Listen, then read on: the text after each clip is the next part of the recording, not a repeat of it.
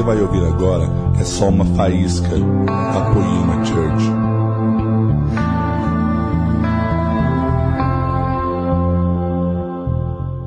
Glória a Deus. Boa noite, igreja. Vocês estão felizes? Vocês estão queimando? Vocês têm fome de Deus? Glória a Deus. Queridos, o tema da minha palavra ela está dentro da série, da série O Poder do Um. E o tema da minha palavra é propósito ou necessidade? É uma pergunta. Propósito ou necessidade? Eu queria que você entendesse que na sua vida você tem uma balança, ela é mística, ela é espiritual. Ela não é aparentemente visível a olho humano, a olho nu, mas ela é visível no dia a dia e no estilo de vida e nas escolhas que você faz. Eu queria dizer que você na sua vida você tem uma escolha, ou você vai caminhar para o propósito, ou você vai caminhar para suprir necessidades. Propósito é tudo aquilo que vem do céu. Propósito é tudo aquilo que vem de Deus. Propósito é tudo aquilo que tem a ver com o seu chamado, com a sua vocação, com o seu sacerdócio, com a palavra, com a Bíblia, com o Pai, com o Filho, com o Espírito. Vocês estão entendendo? Necessidade não tem a ver com nada dessas coisas. A necessidade não vem do céu, a necessidade ela é terrena. A necessidade ela é nossa. Deus não tem necessidade. Quem tem necessidade somos nós. Ou seja, o céu libera propósito para a sua vida e para aquilo que você nasceu para fazer.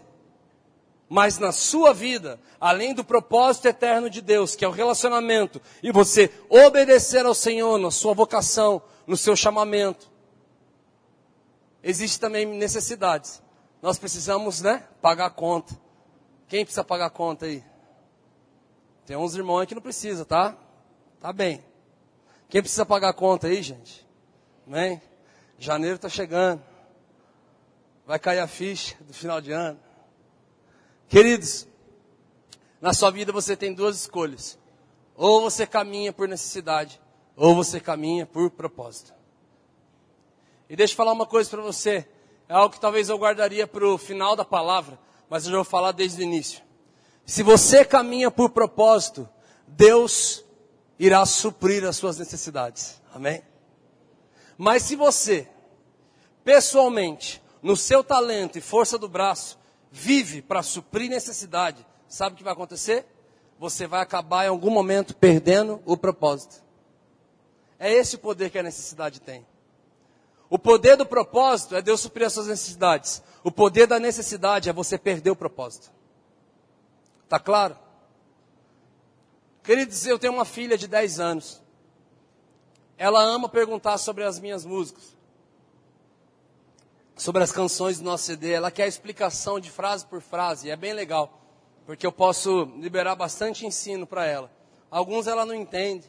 Outro, realmente, eu preciso ser esticado em conseguir comunicar para uma criancinha um valor bíblico. Diz que a Bíblia ela é simples, quem complica é a gente. Então um dia ela me perguntou sobre desenvolver namoro, papai, é, faz essa semente brotar, faz ela crescer, germinar, brotar o que? Mato no meu coração? Eu, não, filha, vamos explicar. Mas alguns dias atrás, alguns meses atrás, nós estávamos juntos. Então ela pegou e ela falou assim, papai, ela estava perguntando em cima dessa música que nós cantamos agora, Ele me amou primeiro.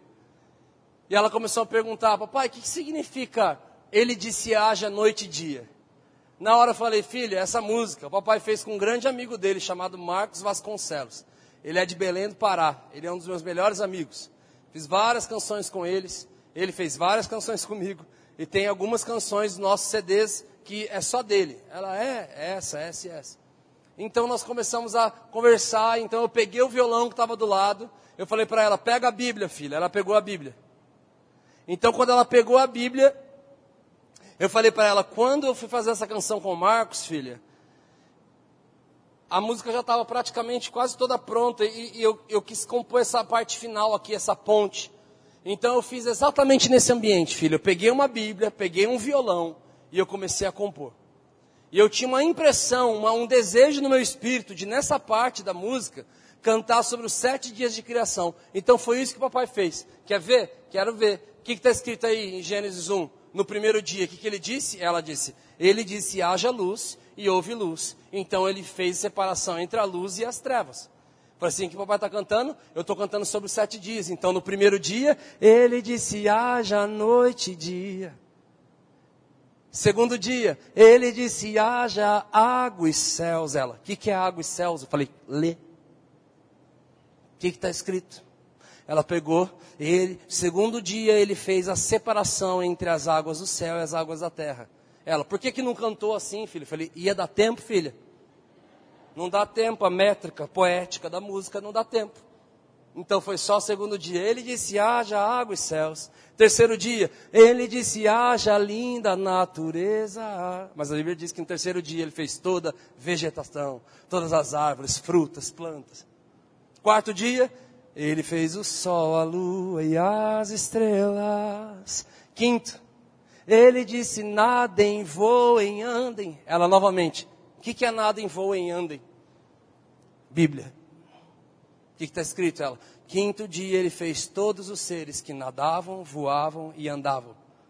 Sexto, ela. Ele me criou do pó da terra. E o sétimo, ele viu que tudo ficou bom e depois foi descansar para me ensinar com ele andar. E queridos, aquele dia foi um dia muito gostoso. Só que naquela mesma hora eu virei para minha filha porque eu queria não só explicar uma origem de uma canção, como ela é fundamentada na palavra, mas eu tinha um sentimento dentro de mim. E eu pude virar para minha filhinha e falar assim: filha, se um dia te falarem que Deus criou tudo em seis dias e no sétimo ele descansou, não acredita. Deus criou o sétimo dia. Deus criou o sabático. Ele criou o descanso para me ensinar com Ele anda. Deus criou o descanso para estabelecer relacionamento com Deus. Eu falei para ela, filha, você precisa descansar.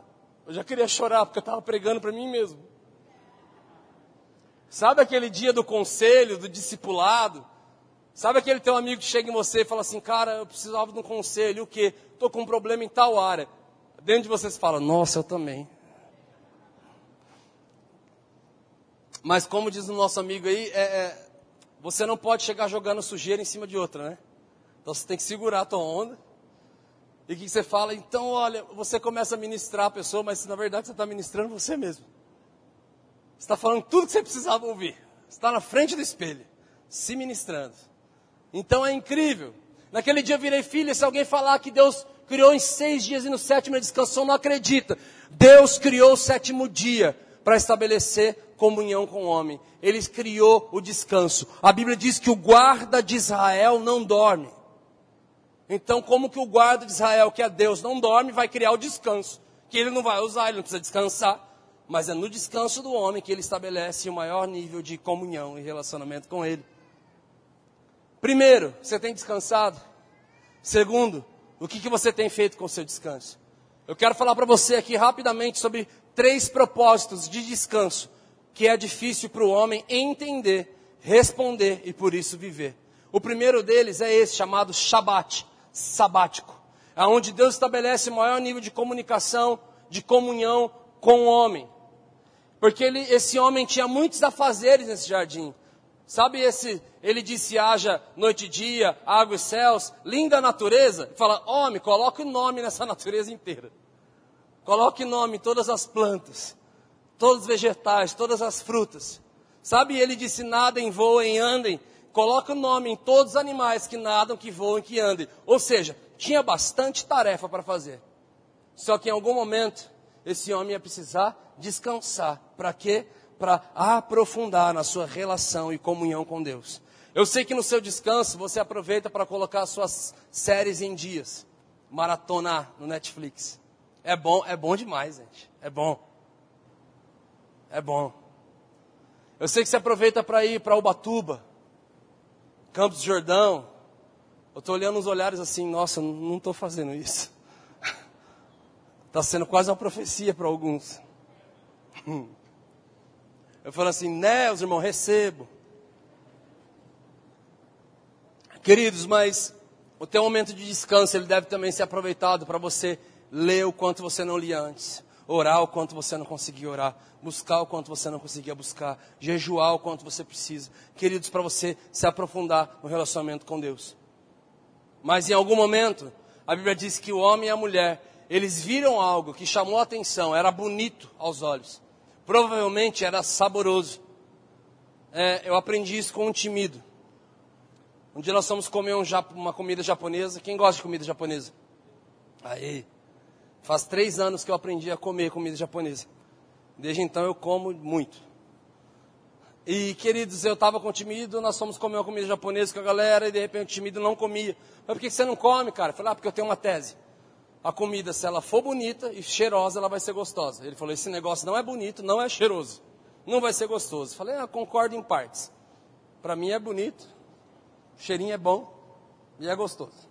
Mas realmente tem coisas que a Bíblia diz que o homem viu algo que era bonito, provavelmente gostoso, e por isso ele trouxe o pecado para a terra. E a consequência disso é: homem, você vai ser expulso desse jardim de comunhão. Primeira coisa, você vai perder a comunhão, cara. E aqui, onde eu supri a sua necessidade, você vai ter que trabalhar. E pelo fruto do teu penoso trabalho, do suor do teu rosto, você vai ter que colocar comida na mesa.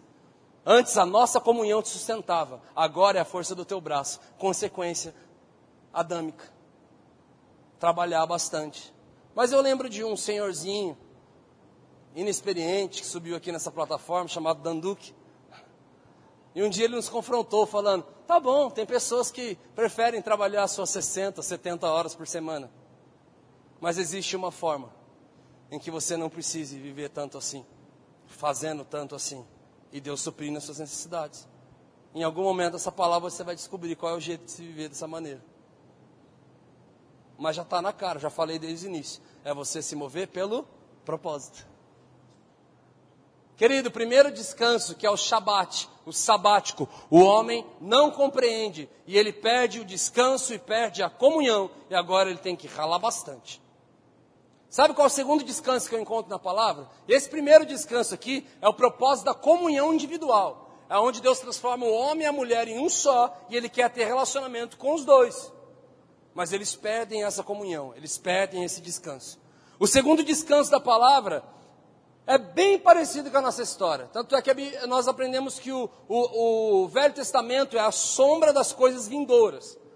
Agora, no Velho Testamento tem a história de um uma nação, 3 milhões de pessoas, que de repente é enviado um libertador chamado Moisés para libertá-los da escravidão e levá-los para uma terra prometida. No Novo Testamento tem a gente, um bando de escravo. Deus envia o seu único filho, o libertador, nos liberta da escravidão do pecado. E ele nos leva agora para o reino da sua maravilhosa luz. Ele nos leva para uma terra prometida. Que quantos aqui esperam o céu? Amém? Desejam o céu? Amém? É isso. É a sombra. Então, olha o que acontece: 3 milhões de pessoas escravos. Moisés vem. Vocês não vão ser mais escravos. Agora eu vou levar vocês para a terra que emana leite e mel. Nova Canaã, terra da promessa, terra prometida. Vocês vão para a terra prometida, todo mundo quer ir. E eles caminham em direção à terra prometida. Eles acontece muita coisa, eles não respondem várias coisas, eles passam por um processo que não precisaria passar por falta de resposta. Só que quando eles chegam na terra prometida, sabe o que Deus fala para eles? Plante. Ele fala, ele começa a dar direções para Josué, falando assim: fale para o povo plantar. Fala, plante, porque essa terra é boa. Plantem. Plantem, essa terra vai dar muito fruto. Vocês vão comer daquilo que vocês vão plantar. Agora essa terra é de vocês, é propriedade de vocês, mas é o seguinte: plante durante seis anos. Só seis. Mas no sétimo ano vocês deixem a terra descansar. Mas agora esse descansar não se chama Shabat. Esse descansar agora se chama Shemitah. É um outro descanso, é um novo nome. Bruno, qual que é a diferença do sabático e do Shemitah? Primeiro, um é o descanso do homem para estabelecer relacionamento e comunhão do homem com Deus e do Deus com o homem. O outro, Shemitah, o descanso da terra, é para estabelecer confiança do homem em Deus. Ele está falando assim: plante, vai ter muito resultado, só que vai ter um ano, que é o sétimo, que vocês não vão poder plantar, vocês vão deixar a terra descansar. E vocês vão aprender a confiar em mim, uma nação inteira confiar. Peraí, Bruno, mas faz sentido. Um povo que ficou 40 anos, todos os dias, recebendo maná, roupa crescendo, sandália crescendo, tudo, eles recebiam provisão, sim. Mas agora Deus queria ensinar uma nova forma para eles. Uma nova forma de obediência. Confiem em mim. E ele diz o seguinte: no sexto ano, vocês terão colheita tripla. Vocês vão colher para três anos. Eu vou fazer com que vocês tenham uma colheita sobrenatural. Vocês vão colher para o sétimo ano, vão colher para o primeiro ano e para o segundo ano. Além de ter uma colheita tripla no sexto ano, a colheita do primeiro e do segundo era dobrada. Olha que algo sobrenatural. E a colheita do sétimo ano, eles só poderiam usar para sua família, para os forasteiros que viessem de fora e para os necessitados doentes. Que louco, Bruno, louco mesmo, que incrível. Pena que a gente não consegue ler na Bíblia como foi essa colheita. Sabe por quê? Sabe quanto tempo eles ficaram na Terra Prometida? 490 anos. Em 490 anos, todo sétimo ano, na conta, dá o número de 70. A cada sete anos, você conta em 490, dá o número de 70. Em 490 anos que eles ficaram na Terra Prometida, eles nunca deixaram a terra descansar eles não experimentaram nem um ano dessa colheita sobrenatural. Sabe por quê? Porque a necessidade de continuar colocando comida na mesa era muito maior do que confiar que Deus ia fazer algo sobrenatural.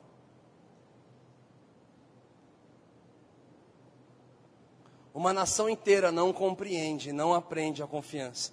Eles ficam 490 anos sem compreender muito do propósito deles estarem naquela terra. Interessante que após isso, eles ficam 400, não, por que, que eles ficaram 490 anos? Porque logo após isso, Deus entregou a eles, Deus entregou a eles nas mãos, sabe de quem? Dos babilônicos. E eles se tornaram o quê? Escravos da Babilônia. Eu não sei se você lembra, mas a Babilônia ela tem um poder.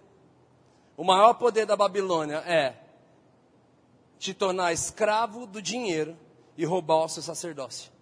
Esdras capítulo 2, versículo 62 testifica isso. Fala de 47 mil pessoas que voltam da Babilônia para a reconstrução do templo. Só que quando eles chegam lá, a última família a se apresentar é uma família de sacerdotes que voltavam da Babilônia. Então a Bíblia diz que deles foram exigidos os documentos de identidade. Está falando assim, sacerdote na Babilônia, por favor, mostra que ainda tem intimidade mostra sua identidade sacerdotal. A Bíblia diz que eles procuram a sua identidade sacerdotal, mas eles não encontram. Porque todo sacerdote perde a identidade, perde o sacerdócio na Babilônia. E a Bíblia diz que eles são considerados impuros e inapropriados para exercer o sacerdócio, para ter intimidade, para entrar na presença de Deus, para agradecer, pedir perdão, orar, sacrificar. Um dos maiores poderes que a Babilônia tem é esse: fazer com que você faça uma gestão das suas contas, problemas e gaste tanto tempo naquilo que você não vai ter tempo com Deus. O maior investimento dele nem si não é no dinheiro, mas é no tempo que você vai gastar para suprir esse prejuízo. E eles não experimentam dessa colheita, porque a necessidade de colocar comida na mesa era maior do que confiar em Deus. Infelizmente, isso não parou lá, isso continua até hoje. Mas interessante que essa palavra não fala de um indivíduo específico, fala de um grupo de pessoas. E hoje nós estamos falando por um grupo de pessoas, não por pessoas individuais. Nós estamos falando por uma família. E nós sabemos que muitas pessoas vão ser abençoadas através de outros meios com essa palavra. Um dia Pedro pergunta para Jesus: Jesus, Quantas vezes eu devo perdoar o meu irmão por dia? Era por dia que ele queria saber. O interessante é que Jesus ele não dá o resultado. Jesus ele dá uma conta. Ele dá uma conta. Eu aprendo muito com o discipulado de Jesus. Jesus respondia várias perguntas com outra pergunta. Quem conhece assim? Minha esposa é essa pessoa. Eu pergunto um negócio para ela, ela responde com outra pergunta. Eu preciso de alguma coisa, fala, é, você tem o telefone de tal pessoa? Para quê? Você passou na avenida, você viu se estava aberto isso aqui lá, por quê? Ela não responde, ela nunca fala, está aberto, por quê? Não, ela primeiro pergunta. Sabe, Jesus, ele queria ensinar a igreja dele a responder, por isso que ele sempre fez perguntas. Eu discipulo algumas pessoas aqui na nossa igreja, e tem uns caras que é, eles, eles ficam bem no horror comigo. Quando a gente está no meio do discipulado, e ele está me abrindo tudo. E eu sei tudo que ele precisa fazer. Tudo. Eu sei dar os cinco passos da vitória. Eu sei dar, falar assim, ó, cara, se fazer isso, isso e isso, acabou, rompeu. Só que eu não falo. Fica assim, mas eu não consigo, eu denuncio na hora. Eu, ele fala, cara, não sei o que eu faço. Eu, Bruno, você sabe o que eu tenho que fazer? Eu falei, aham. Então me fala, cara. Eu falei, não. Como assim, mano? Me fala. Falei, não. Por quê? Falei, porque aí você não vai estar respondendo, eu que estou respondendo por você. E você precisa aprender a responder. Vamos lá, cara. Eu não vou te dar a resposta, mas eu vou te falar qual é a equação que você responde isso daí. Eu te ensino a chegar no resultado. Isso daí é regra de três. Isso aí é raiz quadrada. Isso aí é vezes. Isso é multiplicação. Isso aí é menos e mais. Isso aí é. Não é assim, Xandão?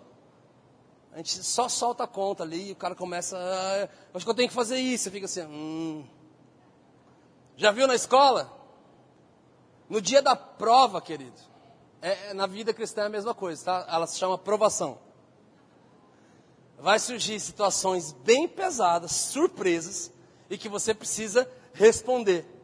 E no dia da prova, sempre tem aquele amigo que não sabe responder e precisa de ajuda de outro e fala, cara, me dá a resposta aí. Ele pode até dar resposta, o professor pode até aceitar. Só que aqui não existe um professor que não sabe de nada, aqui o professor sabe de tudo. Aqui o Espírito Santo sabe se aquela resposta é tua ou só é, só é cola de outro amigo. Ou se você realmente está respondendo com genuinidade.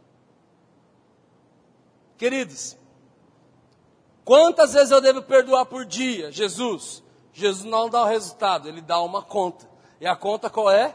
70 vezes 7. Igual 490.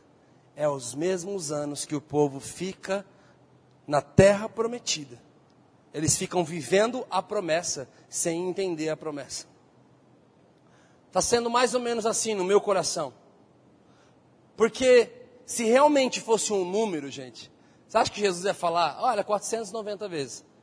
Então você tem um respaldo bíblico para se você receber 495 e-mails de ofensa, você teria um respaldo bíblico para falar: cinco, eu tenho base bíblica para não perdoar.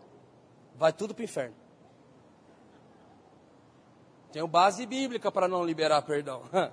Não, queridos. Aquela promessa.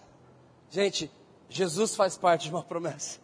Você vai encontrar ele sendo prometido várias vezes um menino vos nasceu, como um filho se nos deu. Sobre os seus ombros está todo o peso, e o seu nome será chamado Maravilhoso, Conselheiro, Deus Forte, Pai da Eternidade, Príncipe da Paz. Isaías falou sobre isso. Jeremias falou sobre ele, os profetas anunciaram. E eles não viram ele, mas eles anunciavam. Então ele está falando assim: quantas vezes eu devo perdoar por dia? Quanto menos você entender o propósito, menos você perdoa. Quanto mais você entender o propósito, mais você perdoa. E quanto mais você estiver no propósito, o perdão não é nem uma carta na tua coisa. O perdão não é nem cogitável.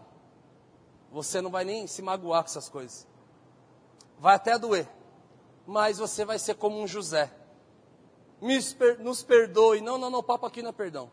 Jesus me enviou à frente para quando vocês passassem por necessidade, eu fosse aquele que suprisse elas. Vocês só me empurraram, vocês não me atrapalharam, não. Isso é lindo. Primeiro descanso, Shabat, sabático, descanso por relacionamento com Deus. E o homem perdeu o que? A comunhão e o descanso. Agora tem que ralar bastante. Segundo descanso, Shemitah, eu vou garantir para vocês que vocês são bons semeadores. Vocês entendem de semente, entendem de, de, de, de terra boa. Vocês se prepararam, a terra de vocês é boa, a semente de vocês é boa e vocês até entendem o tempo de plantar e de colher. Mas eu vou mostrar e vou provar para vocês que as coisas não acontecem porque você é um bom semeador. É porque eu sou um bom Deus e um bom Pai. Paulo planta, Apolo rega, mas o crescimento vem do Senhor. É Ele quem faz a semente crescer e germinar. É Ele quem dá vida a essa semente. Terceiro descanso, terceiro descanso que eu encontrei na palavra. Já é no Novo Testamento, esse descanso ele tem um nome em grego, chamado clino, com K. K-L-I-N-E. Clino. Nossa, N-E. N-O. Clino. Para ver se vocês estão ligados. Você é velho, né? Ele cria, existe um descanso, ele é um nível bem mais profundo. Vamos encontrar ele aqui? Vamos. Ele está em Mateus capítulo 8, versículo 20. Lá diz assim: Mas Jesus lhe respondeu: As raposas têm os seus covis, e as aves do céu os seus ninhos. Mas eu, o filho do homem, não tenho onde reclinar a minha cabeça. A palavra reclinar no grego é clínio. Ela significa reclinar, ela significa descansar. Então agora o filho do homem está falando que ele não tem um lugar de descanso. Ele não tem onde repousar a sua cabeça. Só que ele encontrou esse descanso, Bruno, encontrou aonde? Ele encontrou em João capítulo 19, versículo 30. E lá diz assim: Então, pois Jesus tomou o vinagre e então disse: Está consumado, e inclinou a cabeça e rendeu o espírito. Queridos, em outras palavras, ele inclinou a cabeça para descansar quando finalmente encontrou um descanso em amar você, em amar a mim e morrer pela igreja dele. É um nível de descanso muito mais profundo.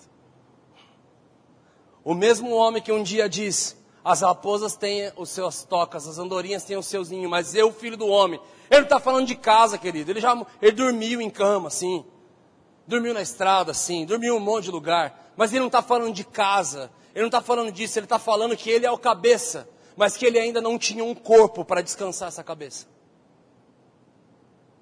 Queridos, nós temos uma banda, a gente viaja muito, e os caras têm um dom que eu não tenho, eles conseguem dormir em qualquer lugar, qualquer canto, de qualquer maneira. Eu queria ter esse dom, eu não consigo. E um dos nossos, eu não vou falar quem, ele tem até um apelido interno que é pesco, que dá origem à palavra pescoço, porque é algo que ele não tem. Né, Bruninho? É... Cara, ele tem um dom incrível, assim, ligou, ligou a, o carro, a van, o avião, o ônibus, qualquer coisa, ligou o motor, os caras fazem e cai o pescoço, e toda hora, hora que eu olho, tá com o pescoço para cá, tá a cabeça aqui, tá a cabeça no peito, tá sempre descansando, olhando e vendo tudo isso. Falei assim, um dia Jesus fala que ele não tem onde repousar a sua cabeça. A Bíblia diz que ele é o cabeça da igreja. E por que, que o cabeça da igreja diz que ele não tem onde descansar? Porque ainda naquele tempo ele não tinha um corpo, ele não tinha uma igreja. Nós não éramos o corpo de Cristo. Somente quando ele toma o vinagre, quando ele reclina a cabeça, morrendo por nós, é que ele realmente faz o seu corpo. E ele agora, ó, agora nós somos o quê? O corpo de Cristo. E ele tem aonde repousar. Ele tem onde repousar em você, querido. Ele tem um lugar de descanso para você. E sabe o que isso faz? Isso volta à origem. Todo destino tem a ver com a origem. Todo destino tem a ver com a origem. Descanso para estabelecer comunhão, descanso para estabelecer confiança, descanso, aonde Ele nos torna um com Ele e um com os outros.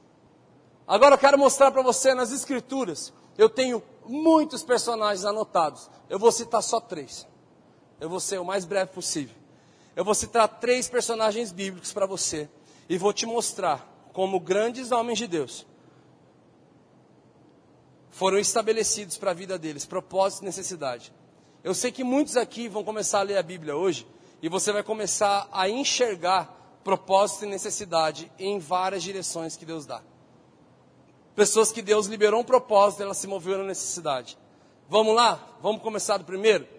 Esse aqui eu conheço desde adolescente, eu ouvi todas as pregações possíveis na terra sobre esse rei. Esse rei se chama Ezequias. Olha o que acontece com ele. Ezequias é um, ele é um homem que ele começa a governar muito cedo. Cedinho ele começou a governar. Mas a Bíblia diz que Ezequias, ele teve uma doença. E que o profeta Isaías aparece lá no leito de morte dele. Lá no leito onde ele está enfermo. E fala para ele assim: Assim diz o Senhor, arruma a tua casa, porque você não vai sobreviver essa doença vai te matar. Assim que o profeta vai embora, a Bíblia diz que esse rei vira para o lado e começa a fazer uma oração. Quem conhece a história do rei Ezequias aí? O homem que o Senhor acrescentou 15 anos à sua vida. Quem conhece essa história? O interessante é que você vai ver todas as pregações possíveis que tem nas mídias sociais, nas redes sociais. Todas as pregações, a maioria do nome delas é O Homem que Mudou a Sentença de Deus na HBO. O homem que, que mudou a opinião de Deus. O homem que constantemente as pessoas vão tentando enxergar alguma forma de conseguir mudar as direções que Deus tem. E olha o que acontece. Vamos ler? Está em Isaías capítulo 38, do verso 1 para frente. Naqueles dias, Ezequias ficou doente, à beira da morte. O profeta Isaías, filho de Amós, foi visitá-lo e lhe disse: Assim diz o Senhor: põe a sua casa em ordem. Põe a sua casa em ordem, porque o Senhor, porque você vai morrer, você não vai se recuperar. Ezequias virou o rosto para a parede e orou ao Senhor. Lembra-te, Senhor, de como tenho te servido com fidelidade e devoção sincera. E tenho feito o que tu aprovas. E Ezequias chorou amargamente. Então a palavra do Senhor veio a Isaías. Vá a Ezequias e diz: Assim diz o Senhor, o Deus do seu antepassado Davi. Ouvi a sua oração e vi as suas lágrimas. Acrescentarei 15 anos à sua vida e livrarei você e essa cidade das mãos do rei da Síria e defenderei essa cidade. Querido, o homem que mudou a sentença de Deus. O homem que mudou a opinião de Deus. O homem que mudou a cabeça de Deus. O homem que mudou, tocou a vontade de Deus. Sim. Sabe o que aconteceu? Nesse dia foi estabelecido propósito e foi denunciado uma necessidade. Qual era o propósito de Deus para a vida dele? Que ele arrumasse a casa. Qual era a necessidade dele? Como Deus não tem necessidade, ele só tem propósito, a necessidade é do homem. A necessidade de Ezequias era ficar vivo. Então agora ele vira sua cabeça para o lado e ele faz uma oração. E a oração é em cima do propósito ou em cima da necessidade? Da necessidade de ficar vivo. Eu gostaria que alguém, eu ia falar, alguém podia pregar, estou pregando então. Qual deveria ser a oração de Ezequias? A oração deve, deve, deveria ser mais ou menos assim: Deus, por onde eu começo a arrumar minha casa? Porque no meu ponto de vista, ele libera tudo que ele fala. Eu tenho sido um homem reto. Eu tenho sido um homem íntegro. E ele era mesmo. Eu tenho feito aquilo que agrada o teu coração. Eu não tenho te desobedecido. Mas se eu não tenho enxergado alguma coisa, se está prestes a acontecer alguma coisa, se tem algum desgoverno, se falta algo em mim, por favor, me mostra. Usa o mesmo profeta que veio dar a sentença para já dar o índice, a lista das coisas que eu tenho que consertar aqui em casa. Por onde eu começo? Qual que é o meio disso? Qual que é o término disso? Porque se o Senhor for me recolher, me dá força pelo menos no final disso, para eu te obedecer e colocar a casa em ordem. E depois eu vou junto com o Senhor, para onde o Senhor quiser. Mas por favor, me dá a oportunidade de arrumar minha casa. Não, a oração dele foi outra. Se eu fiz o que era reto, se eu fui certo, se eu fui isso, se eu te agradei, por favor, não me mata. E a palavra e Deus que se move dessa forma também. Você não quer cumprir o propósito? Você quer só mover na necessidade? Tá bom, eu supro necessidade. Apresente as nossas necessidades ao Senhor, Ele é bom e fiel para supri-las. Apresente as nossas necessidades aos santos. Atos. Mas sabe o que acontece? Ele ganha 15 anos de vida. E ele prospera muito. Prospera muito. Muito, muito, muito, muito. Olha o que diz aqui em 2 Crônicas 32, 27 ao 31. Possuía Ezequias, olha aqui, o homem que não arrumou a casa, que não cumpriu o propósito, mas que se moveu por necessidade, olha o que acontece. Talvez isso vai tentar o teu coração também. Por isso que ele quis ficar vivo. Olha aqui. Possuía Ezequias muitíssimas riquezas e glória. Construiu depósitos para guardar prata, ouro, pedras preciosas. Queridos, às vezes você tem uma gavetinha em casa com umas correntinhas lá. E você deixa ainda escondido embaixo da gaveta, perto disso aqui. Lá. Ele construiu depósitos. Deus fala, aqui a Bíblia fala no plural. Para guardar sua prata, ouro, pedras preciosas, especiarias, escudos e todo tipo de objeto de valor. Também construiu armazéns para estocar trigo, vinho, azeite. Fez ainda estábulos, estábulos para os seus diversos rebanhos e para as, as ovelhas. Construiu cidades, adquiriu muitos rebanhos. 30. Foi Ezequias que bloqueou o manancial superior da fonte de Gion e canalizou a água para a parte oeste da cidade de Davi. Ele foi bem sucedido em tudo que se propôs a fazer. Queridos, não foi em algumas coisas. Eu não sei se alguém aqui na nossa, nossa nesse culto pode levantar a mão e falar, Brunão, tudo que eu fiz na minha vida deu certo. Todo projeto que eu fiz deu certo. Todo carro que eu comprei, nenhum deu problema, nenhum tinha um barulhinho. E não deu problema no meio de tudo também. Queridos, o homem que não se move no propósito, mas na necessidade, olha o estilo de vida. É tentador demais sair do propósito. Falar a real, é tentador demais. Olha aqui, ouro, prata, bens, depósitos, cidades, rio, represa. E ainda diz que tudo o que ele se propôs a fazer deu certo, foi bem sucedido. Foi. Mas, quando os governantes da Babilônia ouviram, enviaram uma delegação para lhe perguntar acerca dos sinais miraculosos que haviam ocorrido no país, Deus o deixou para prová-lo e para saber tudo o que havia em seu coração. Deixa eu te contar uma coisa. Sabe aquele rei que estava moribundo, prestes a morrer, faz uma oração na necessidade, não liga para o propósito de arrumar a casa. Assim que ele recupera e sai da cama, os reis de vários países começaram a enviar as suas comitivas para irem lá cumprimentar e saudar o rei. Uma das comitivas que vai lá é a comitiva da Babilônia. E sabe o que, que ele faz os babilônicos? Além dele mostrar que ele está curado, ele mostrou tudo isso aí que eu falei para vocês. Vejam aqui meus depósitos de ouro, prata, minhas pedras preciosas, minhas especiarias, meus depósitos de azeite, de trigo. Vejam aqui os meus rebanhos. Vejam aqui o que eu fiz com as águas para canalizar para a cidade de Davi. Vejam tudo que eu fiz. Olha meu empreendimento. Sabe o que aconteceu? Inveja. Olho gordo. Então, as riquezas, os depósitos e as fraque... os pontos fracos para ter acesso àquela riqueza foram denunciados. E a partir daquele dia, os babilônicos começaram a tramar a maneira que eles iriam conquistar aquelas cidades. E eles conseguiram.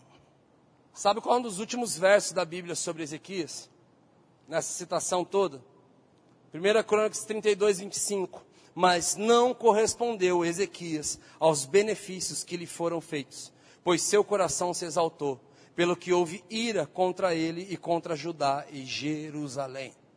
Ele não correspondeu ao favor que Deus lhe concedera. O favor, permanecer vivo. Mas os 15 anos que ele, não fica, que ele fica vivo, ele não arrumou a sua casa. Não arrumou a casa, Bruno? É, te mostro, te provo. Dois anos depois que ele estava vivo, que ele continuou vivo, Ele ficou 15 anos vivo, certo? O filho dele nasceu, Manassés. Se você for estudar a história dos reis, primeira crônica, segunda crônica, primeira reis, segunda reis, citações de Isaías e tudo mais, você vai descobrir uma coisa.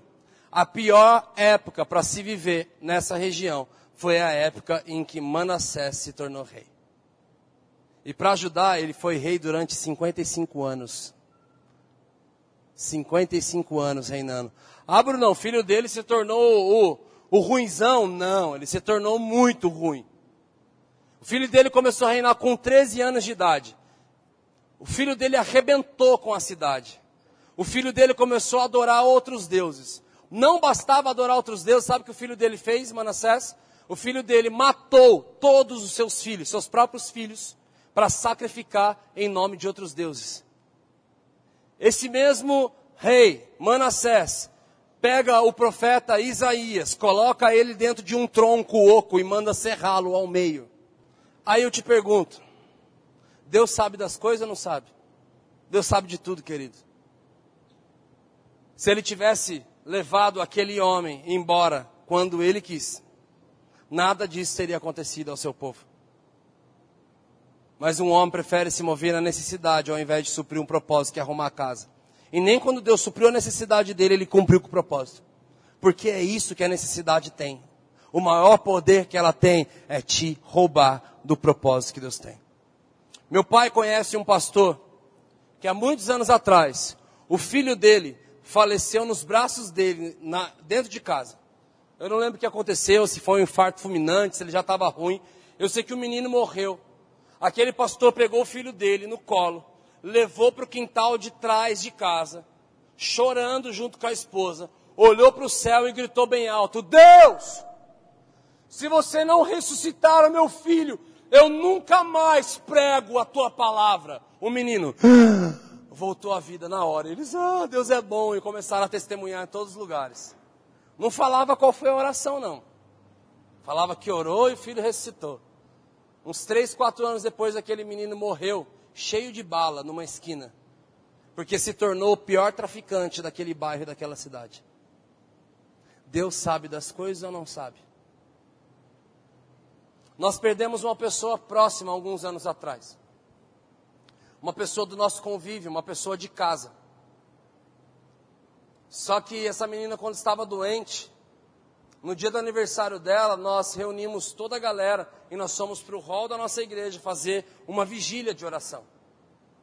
Era o aniversário dela, como ela poderia estar na festa dela, a gente fez uma vigília.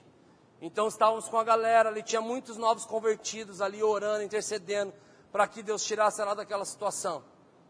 Vários líderes teve acesso a, a dirigir uma oração, a ministrar alguma coisa.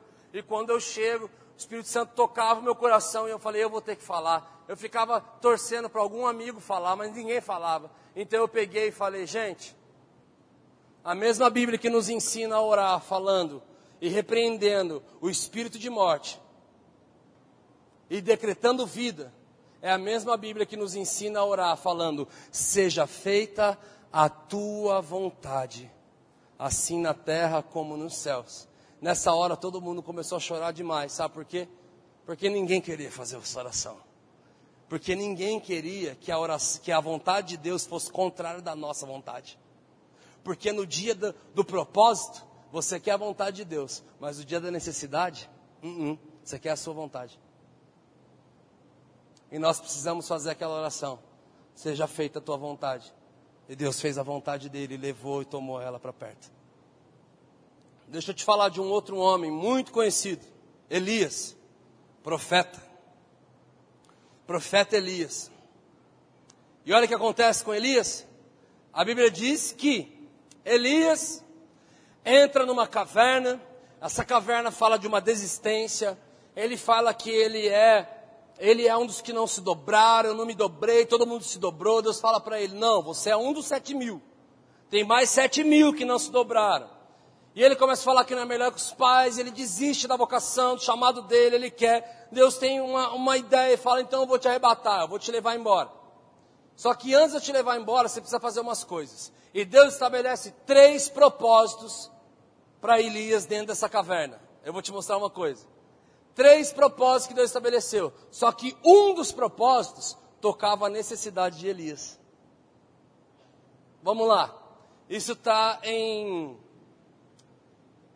em 1 Reis, capítulo 19, verso 15.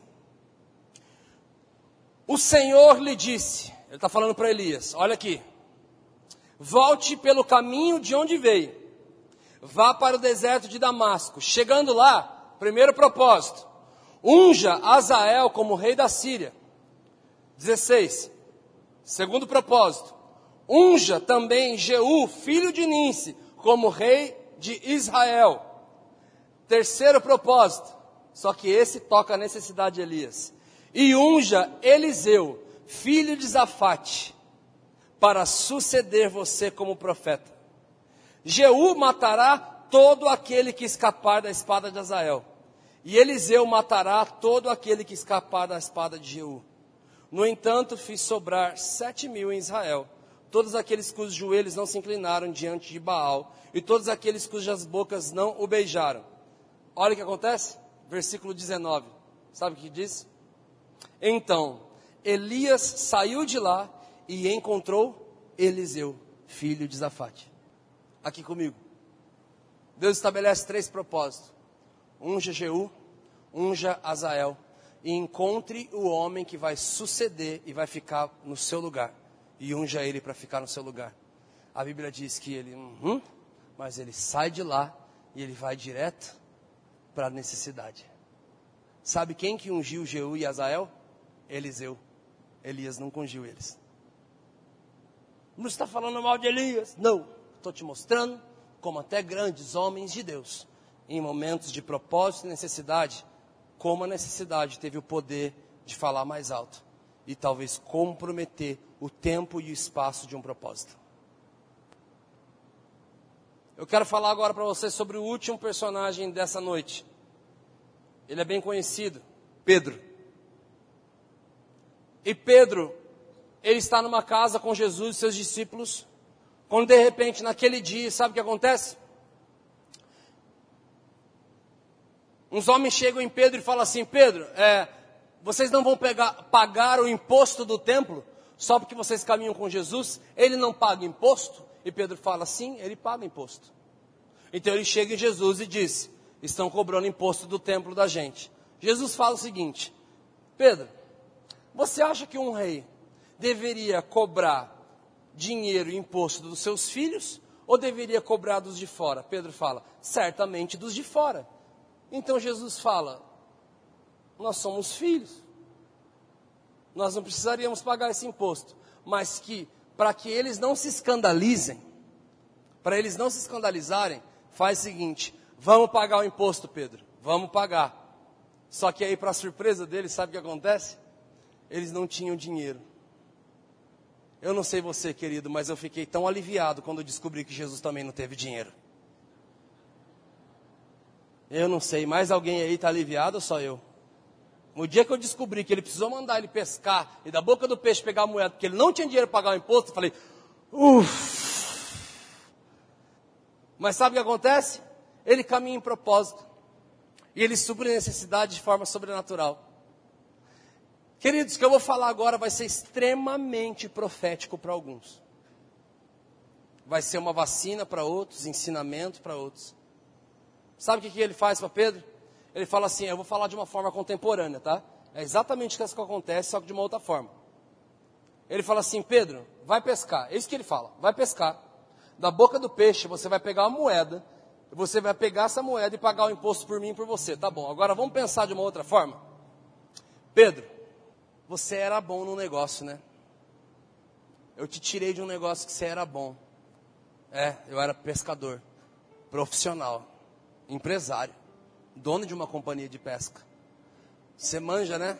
Vara, anzol, isca, você sabe, aham, uhum, sei. O senhor me tirou de lá, estou vivendo o propósito agora, tudo bem. Mas a gente tem uma necessidade aqui no meio do propósito. Vai lá fazer aquilo que você já fez um dia. Eu que estou falando. Uau! O senhor me tirou de algo, agora está me deixando fazer aquilo novamente para suprir uma necessidade do propósito? Uhum. Tá bom. Agora imagina o coração de Pedro. Agora, como Pedro é onde Jesus edifica a igreja dele, eu sei que muitas pessoas que estão aqui hoje estão entendendo o que eu estou falando. É o dia que Jesus te tira de algo e de repente ele te deixa tocar naquilo. Imagina o coração de Pedro falando: Nossa, véio, saudade disso aqui. Eu era bom. Eu e meu escritório era na praia. Eu estava sempre na área. Essa veio agora. Pedrão, é.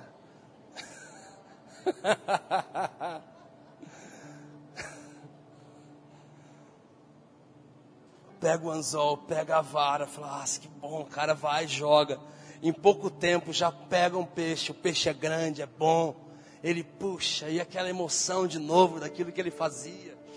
Oh, de repente ele puxa, vem, pega o peixe.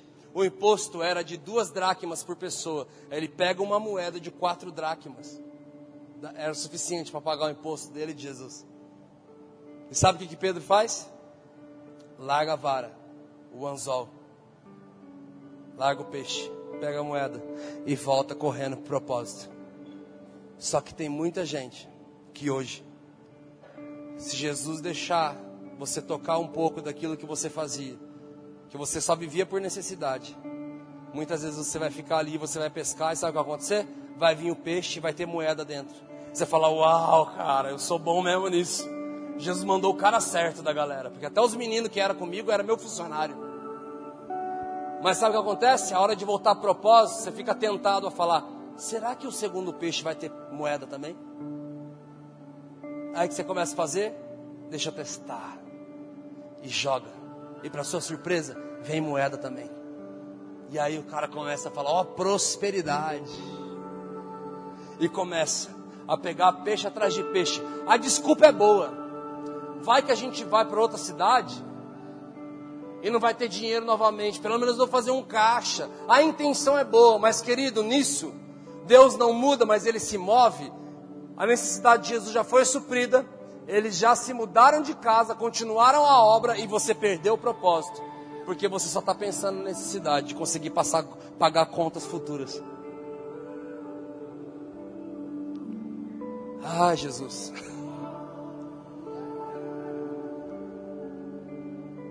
Eu me apaixonei pela igreja de Atos com os meus 13, 14 anos de idade. Quando eu li Atos 2, do verso 42 ao 47, eu descobri que aquele foi o embrião da igreja que Jesus morreu.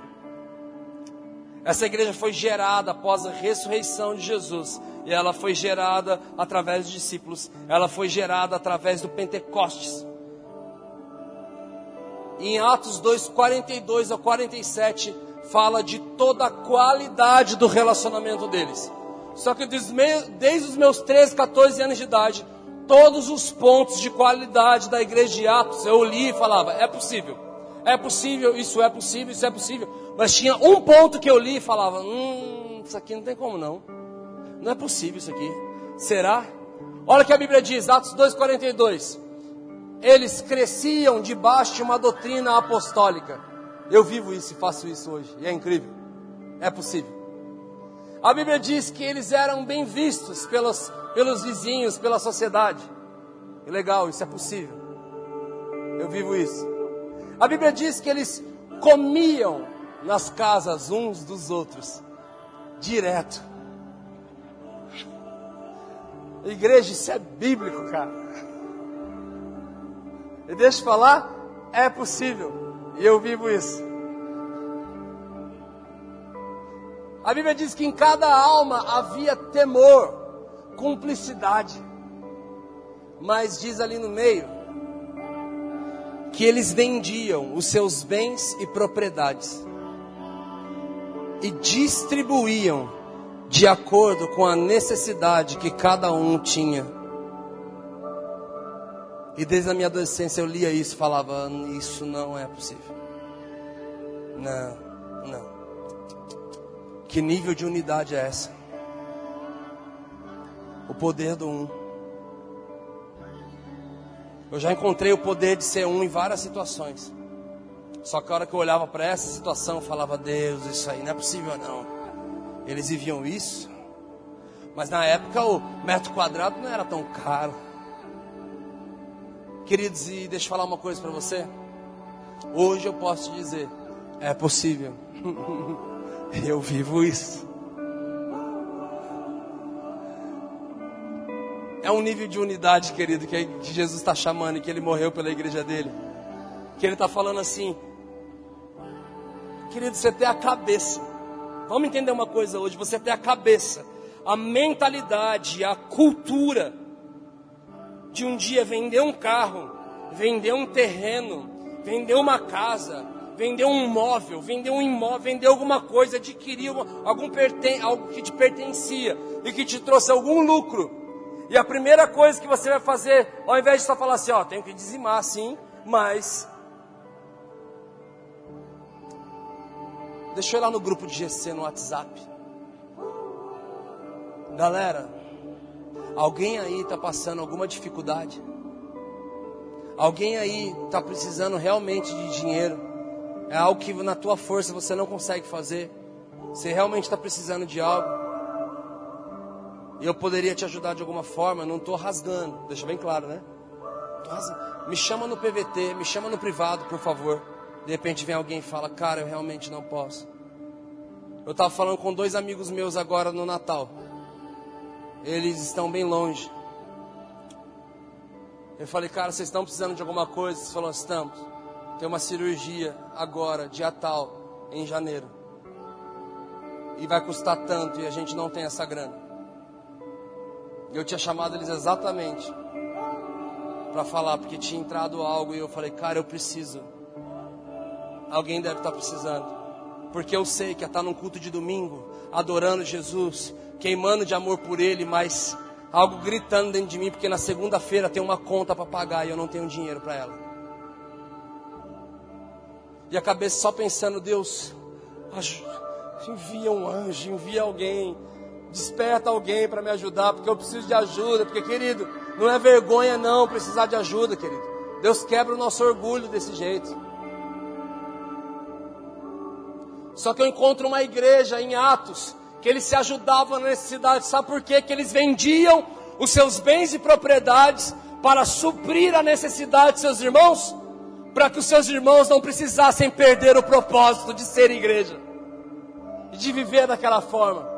Deus supre as nossas necessidades, o corpo dele supre as necessidades. Nós somos o corpo de Cristo, certo? Eu tenho uma mão direita. Se meu braço direito se ferir, querido, ele não consegue se medicar. Somente o meu braço esquerdo vai conseguir passar o que precisa, vai conseguir colar o que precisa, vai conseguir fazer o que precisa, porque uma parte precisa de outro. O corpo precisa do corpo. Ele usa gente para tocar gente, para curar gente, para suprir gente. Então, sim, existe uma forma, uma maneira e um meio de viver unidade no Senhor, ao ponto dele, da igreja suprir as necessidades uns dos outros. Deus suprir as necessidades para que a igreja dele não perca o propósito. Sim, é possível.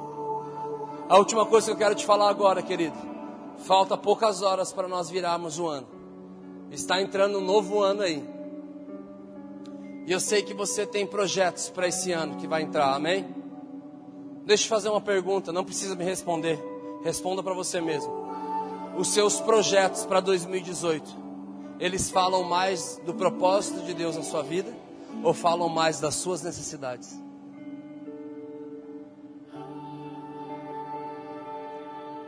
Se o teu projeto, as primeiras partes dele fala de trocar de carro, casa, salário melhor, condições melhores. Eu já quero te denunciar uma coisa. Você está se movendo muito mais por necessidade do que propósito. Bruno está me convidando para ser um, um vagal e não fazer nada. Não, estou convidando você para caminhar por propósito, querido. Que a sua família queime por propósito. Que a sua família queime por cuidar de gente. Que o prazer de vocês não esteja em ter um novo carro na garagem. O carro vai aparecer lá, querido. Vai estar tá lá. E vocês vão até chegar a olhar. Queria tanto a hora que vai olhar, falando. Hum, mas isso não se compara a ver aquele cara sendo transformado como eu estou vendo. aquela mulher que chegou daquele jeito, olha o que está acontecendo, e ver os seus filhos amando vidas e cuidando de vidas, se movendo por propósito, acordando, levantando e queimando com as coisas dos adolescentes da igreja, do Influa, com as coisas dos homens, das mulheres, com os retiros, com as coisas que vão acontecer, com os evangelismos que estão tendo na praça, com o operador que estão invadindo a cidade, que estão indo para as casas, que estão indo para os hospitais, que estão indo para as praças. Que propósito você está se envolvendo? O que, que você está fazendo? Deus não muda, mas Ele se move, Ele está se movendo. Você vai se mover com Ele ou está convidando Ele para se mover nos seus benefícios? Está entrando um novo ano aí, querido. E é possível viver essa igreja de Atos aqui. É possível nós termos a igreja que realmente semeia um na vida dos outros, que supre as necessidades uns dos outros, que se preocupa com as coisas dos outros. Não somente com o nosso bem, com o nosso mundo, com o nosso próprio umbigo, mas com realmente o corpo de Cristo. Se coloque de pé, querido, nós queremos orar aqui nessa noite com vocês. Vocês estão felizes com Jesus? Vamos nos mover em propósito, igreja.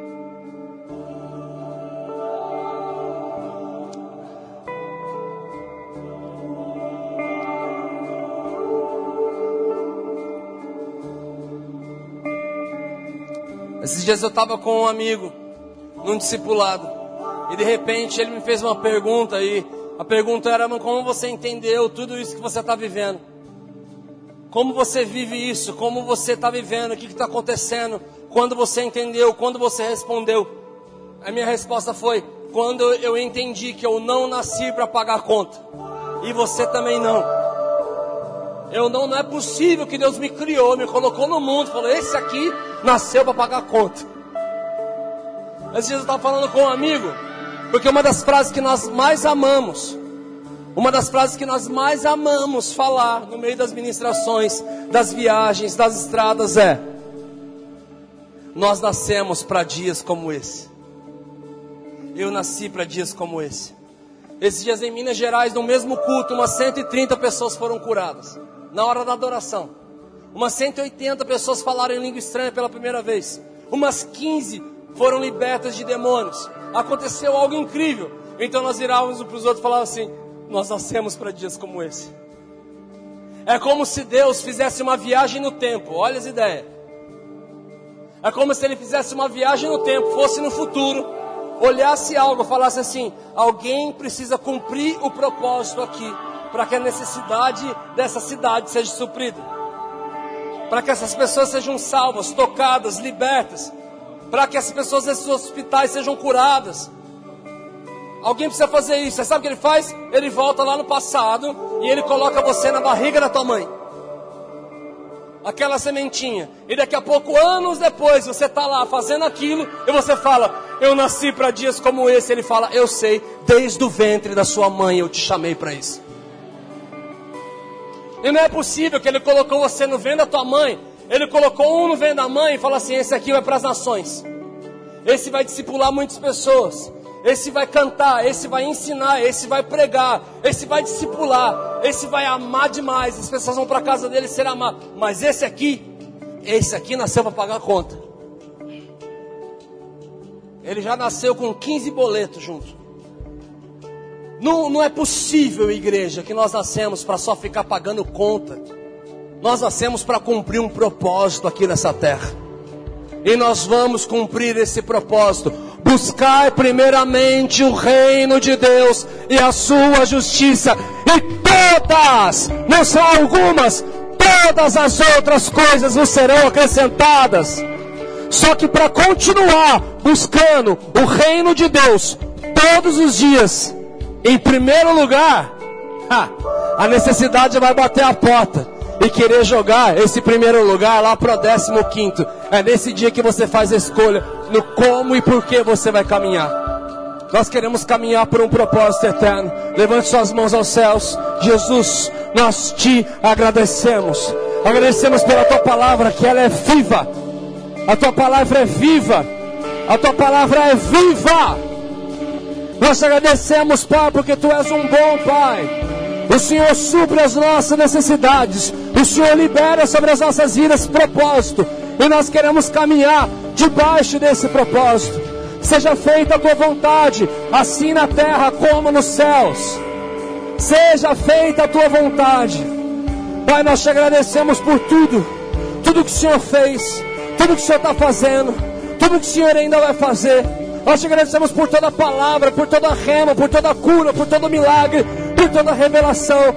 Agradecemos pela nossa família, agradecemos pelos nossos projetos, agradecemos pelos teus sonhos que o Senhor nos permitiu entrar e viver.